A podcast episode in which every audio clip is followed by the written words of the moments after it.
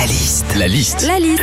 La liste de Sandy sur Nostalgie. Sandy, sujet de ce matin. Euh, oui, c'est euh, c'est- de cinéma, Philippe, avec un film que t'as vu, L'Esprit de famille. De France, avec Fr- François Berland, Josiane Balasco, Guillaume de Tonquédec. C'est une belle histoire autour de la famille. Justement, qu'est-ce qu'on vit quand on se retrouve un week-end en famille?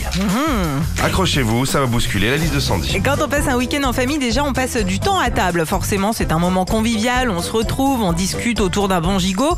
C'est sympa, hein, sauf qu'il n'y a pas qu'un repas. Non, un week-end en famille, c'est 27 repas en 48 heures. Dimanche soir, pour rentrer chez toi, il y a juste à te pousser pour que tu roules. Passe un week-end en famille avec tout le monde réuni, les parents, les cousins, les frères, les tatas, on nous donne toujours en général une heure pour arriver. Oh bah on vous attend aux alentours de midi pour déjeuner Non, faut pas dire aux alentours, faut dire on vous attend à midi. Parce qu'en disant aux alentours, t'as toujours un qui se pointe à 13h30. Ouais.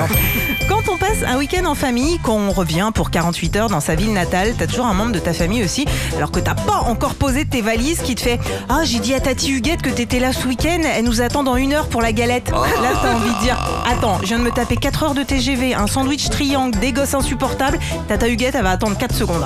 Enfin, quand on passe un week-end en famille, le plus dur, c'est le dimanche soir au moment de partir.